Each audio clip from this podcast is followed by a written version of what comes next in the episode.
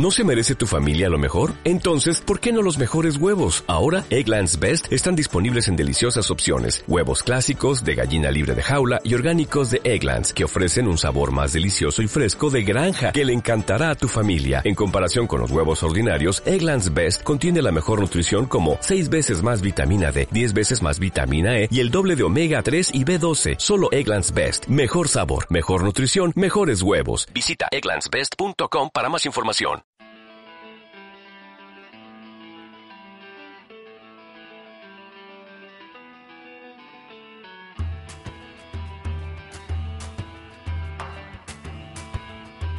Piedra de toque con Iñaki Macazaga.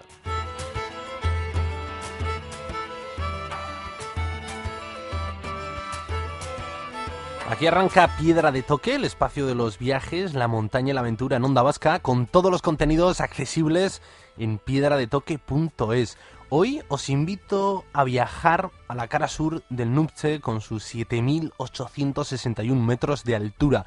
El próximo reto de Alberto Iñurrategui, Juan Vallejo y Miquel Zabalza. La acordada que durante el año pasado estuvo centrada en las marchas polares, atravesando Groenlandia y la Antártida en autonomía total, regresan a sus orígenes alpinísticos y se proponen esta gran montaña, extendida solo por seis personas, y eh, a la que partirán este lunes, y como siempre la realizarán en estilo alpino. Hablaremos con el gastistarra, con Juan Vallejo, para conocer las principales claves de esta expedición y del estilo elegido, sin cuerdas fijas, ni oxígeno, ni porteadores. Y del Himalaya, de la actualidad del alpinismo a la actualidad internacional, nos vamos a Sudáfrica, siguiendo los últimos sucesos que han ocurrido en las minas de Maricaná y a las que nos acercará la realidad Xavier Aldecoa, corresponsal en el país para diferentes medios y que durante este mes pues ha sido testigo de todos estos eh, conflictos que sufre el país y que son más cercanos de la época del apartheid que mm, del siglo actual en el que vivimos. Muchos eh, de estos conflictos han originado por los mineros de Maricaná y que han provocado ya 40 muertes, la detención de 270 personas y la aplicación de leyes pues de esa época oscura de África. Queremos conocer cuál es la raíz de este problema y las soluciones posibles. Y por último, estrenamos nueva sección con Kiko Betelu, la montaña desconocida. Una sección en la que hablaremos de cimas, personajes y episodios que han marcado un hito en la historia del alpinismo, pero que han caído en el olvido. Aquí arranca Piedra de Toque.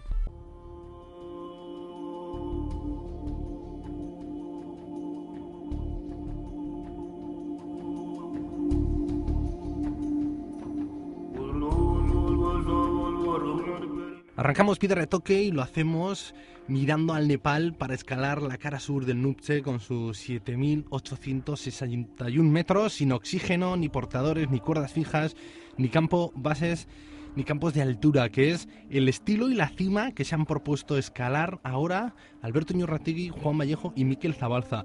Y hablamos en concreto con Juan Vallejo, el montañero gasteiztarra con el que hemos viajado pues todo este tiempo y a las anteriores expediciones que ha hecho esta acordada. No sé si os acordaréis, hablamos con él antes de las dos marchas polares, de la de Groenlandia, la que buscó el Polo Sur, que la hicieron 55 días después caminando pues cerca de 3.500 kilómetros en total de autonomía.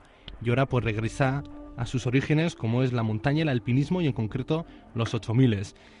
Egunon Juan, con ganas ya de volver a, los orígenes.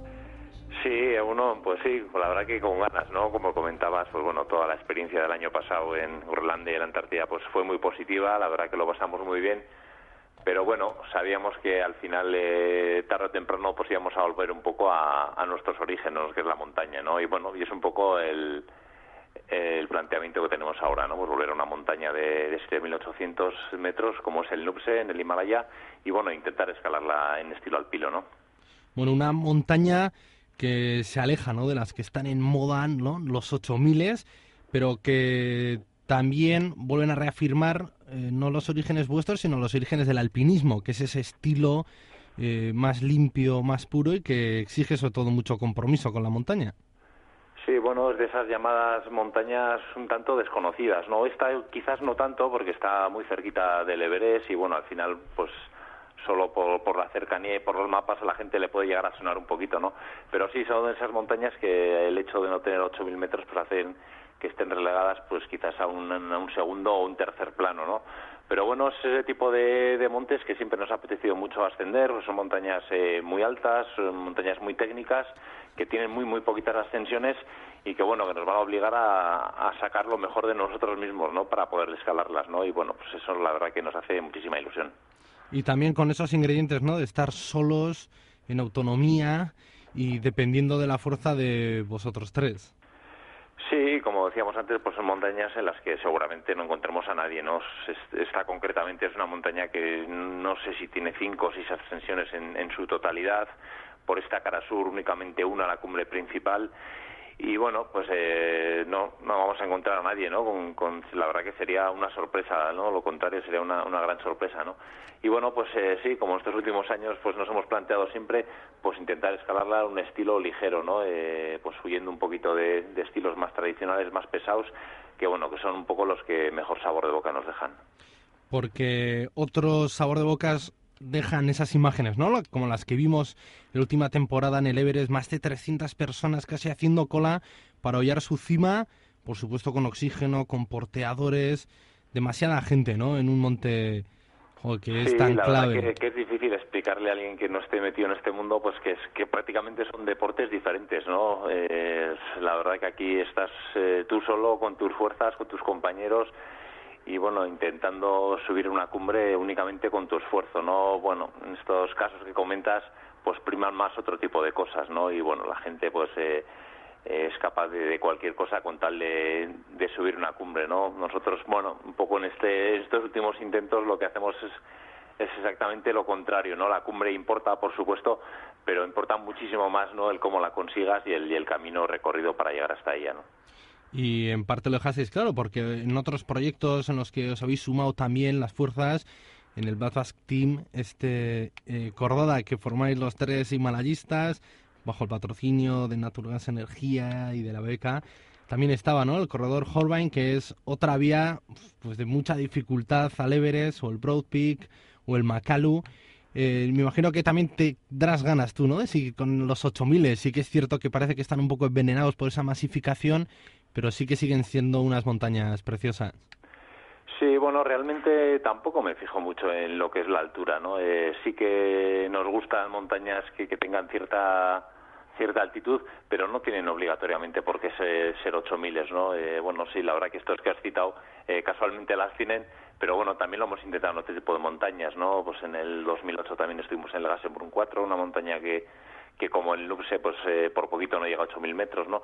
La verdad que pueden ser 8.000, pueden ser 6.000, pueden ser 7.000, ¿no? La verdad que lo que nos llama la atención es que las rutas sean bonitas, sean atractivas y bueno, y, nos digan algo, ¿no? Y bueno, desde luego el NUPSE pues nos dice muchas cosas, ¿no? Por esta cara sur que queremos intentar. ¿Y queréis abrir algún nuevo camino? Porque seguro, ¿no? Que una vez que estéis ahí en la base de la montaña, eh, con tan poquitas ascensiones, ¿no? Casi decías cinco o seis, se cuentan con una mano. Seguro que enseguida la cabeza os dirá, ¿no? ¿Y si tiramos por aquí y probamos? Pues realmente vamos con, con, la mente muy abierta, ¿no? Por eso que comentas tú, ¿no? Por la cara sur únicamente se ha ascendido una vez a la cumbre principal y hay otra ascensión a la cumbre este, una pequeña cumbre que está un poquito más a la derecha, ¿no? El resto, digamos que está está virgen hasta las cumbres, se han intentado en varias ocasiones, varias vías, y la verdad que es algo que no descartamos, ¿no? Pero lo que no queremos hacer es, bueno, pues levantar aquí falsas expectativas antes de llegar allí, ¿no? Queremos llegar, estudiar bien la montaña, mirarla y, por supuesto, en el caso de que veamos una, una línea factible y que se pueda hacer, pues eh, muchísimo mejor, ¿no? Muchísima más ilusión nos haría ascender por una por una ruta que no esté hecha, ¿no? Pero en el caso de que no la encontremos, pues la verdad que tampoco nos vamos a sentir frustrados, ¿no? Porque incluso la, primera ruta que se abrió en esta cara sur, la de los británicos del año 61, pues tampoco está hecha en estilo alpino, ¿no? Entonces cualquiera de estas opciones, la verdad que nos iba a llenar muchísimo y ya te digo que a priori no descartamos ninguna, pero vamos a esperar a, llegar allí para, para estudiar bien la pared. Bueno, Juan, y ahora que no nos olvidamos de, de las cimas, sobre todo le damos importancia al cómo, ¿no? Esto del estilo alpino, el hecho de no llevar cuerdas fijas o de instalar campos, por supuesto los portadores, el oxígeno, cambia mucho, ¿no? Eh, la forma de, hacer montaña. Hombre, pues totalmente, ¿no? Eh, empezando por, por la mentalidad, ¿no? Y luego pues siguiendo por, por, los riesgos que puedes asumir, ¿no? Escalando de una forma u otra, ¿no? Al final, bueno, cuando escalas en alpino, eh, bueno, eres únicamente tú, tus compañeros contra la montaña, ¿no?